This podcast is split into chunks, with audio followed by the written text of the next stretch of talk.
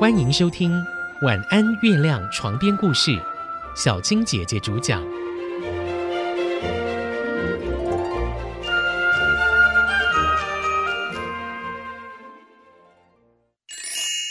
基督山恩仇记》第九集：基督山伯爵。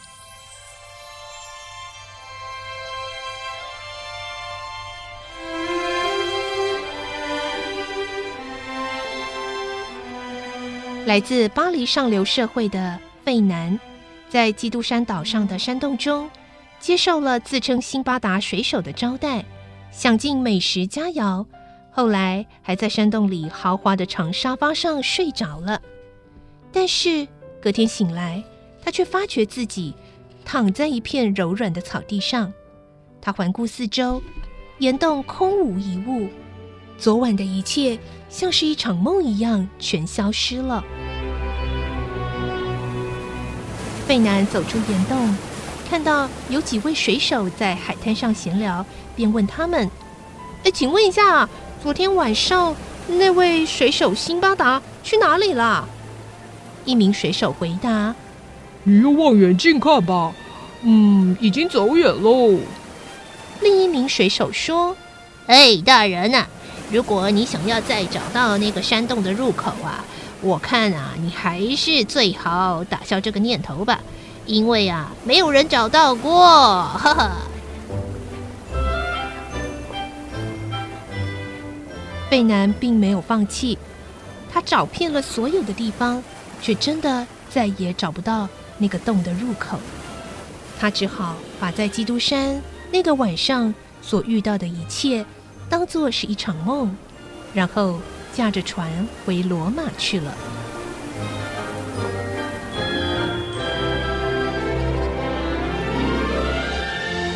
费南回到罗马，和他的好朋友艾尔在旅馆碰了面。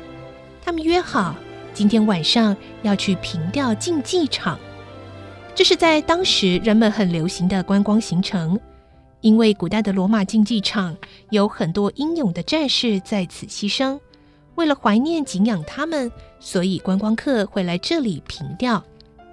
但是当旅馆的老板知道他们的决定之后，便告诉他们：“哎呦，难道你们没听说过吗？大盗罗基啊，常常在那个竞技场出没，尤其是晚上呢。”艾尔听了，却很兴奋地说：“哦。”这可是值得一试的冒险呢！我们可以在马车里准备一些武器，说不定，呃，还可以逮到那个罗基，嘿，领到丰厚的奖赏哦。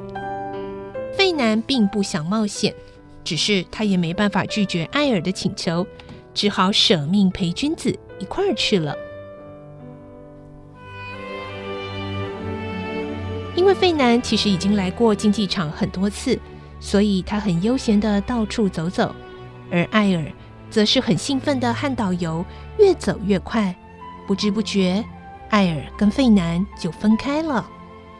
费南也不急着要去找艾尔在哪，他就一个人在竞技场里散步，结果却在一处阴暗的角落看到两个人影。其中一个人说：“我会花一笔钱去弄一份暂缓执行死刑的命令，然后交给你的手下。”这样就可以在执行行刑前先保住潘诺的命，然后再设法让他从监狱里逃出来。这个人穿着风衣，信誓旦旦的这么说，而另一个人则回答：“哈哈，好啊，大人，那就听从你的安排吧。”这两个人影说完，就各自离开了。费南惊讶的呆站在那儿。因为他认出了那个穿风衣的人，他的声音正是水手辛巴达。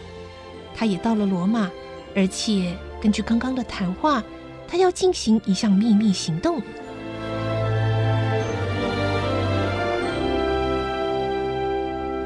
费南和艾尔回到旅馆，旅馆主人向他们表示，有一位也住在这家旅馆的基督山伯爵。不但为他们两个准备了参加狂欢节的马车，还有看台，甚至还邀请他们一块儿共进早餐。这两位年轻人很快的接受了邀请。第二天早上，他们就见到了基督山伯爵，而他正是水手辛巴达。可是，这位神秘人物却像完全没有见过他们一样，向他们亲切的打招呼。早餐后，基督山伯爵又邀请他们第二天一起去广场看处决犯人。其实费南一点都不想去刑场看那惊悚的画面，但是为了知道基督山伯爵那天晚上所说的话是不是真的能够救潘诺的命，还是答应了。而果真一切都如那天晚上所说，在死刑台上，潘诺被及时赦免，但是另一个犯人却还是执行了死刑。那个画面让艾尔跟费南两个人。当场吓昏在椅子上，在一旁的伯爵脸上却露出了复仇者胜利的微笑。不久之后，狂欢节就要开始。刚刚才执行死刑的广场，现在却被四周涌入的人潮给充满，一阵阵呼喊声兴高采烈地传遍了大街小巷。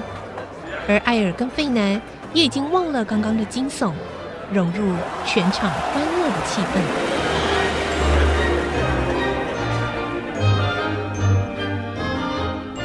狂欢节进行了好几天，艾尔跟费南都玩得很开心。艾尔更是在狂欢节期间遇到了一位美丽的女子，还相约要在狂欢节的最后一天晚上，在一个教堂碰面。而费尔当然不想当电灯泡，不破坏他的好事。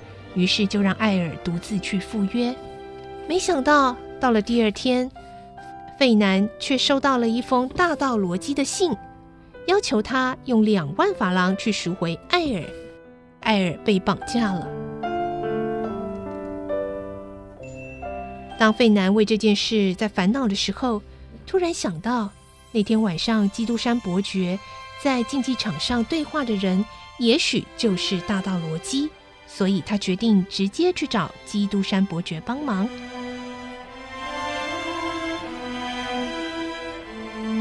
基督山伯爵答应了费南的请求，于是他带着费南来到了大道罗基的大本营，是在一座古墓区，这里非常隐秘。他们在黑暗中穿越重重阻碍，见到了罗基，也顺利救回了艾尔。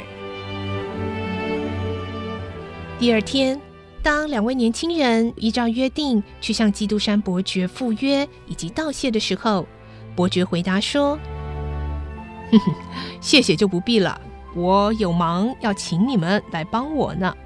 三个月之后啊，我会去巴黎，到时候要请你们为我介绍巴黎上流社会的人。”艾尔说：“没问题呀，我啊就住在海德路二十七号。”嗯，我就跟你约三个月后五月二十一号上午十点碰面，哼，怎么样啊？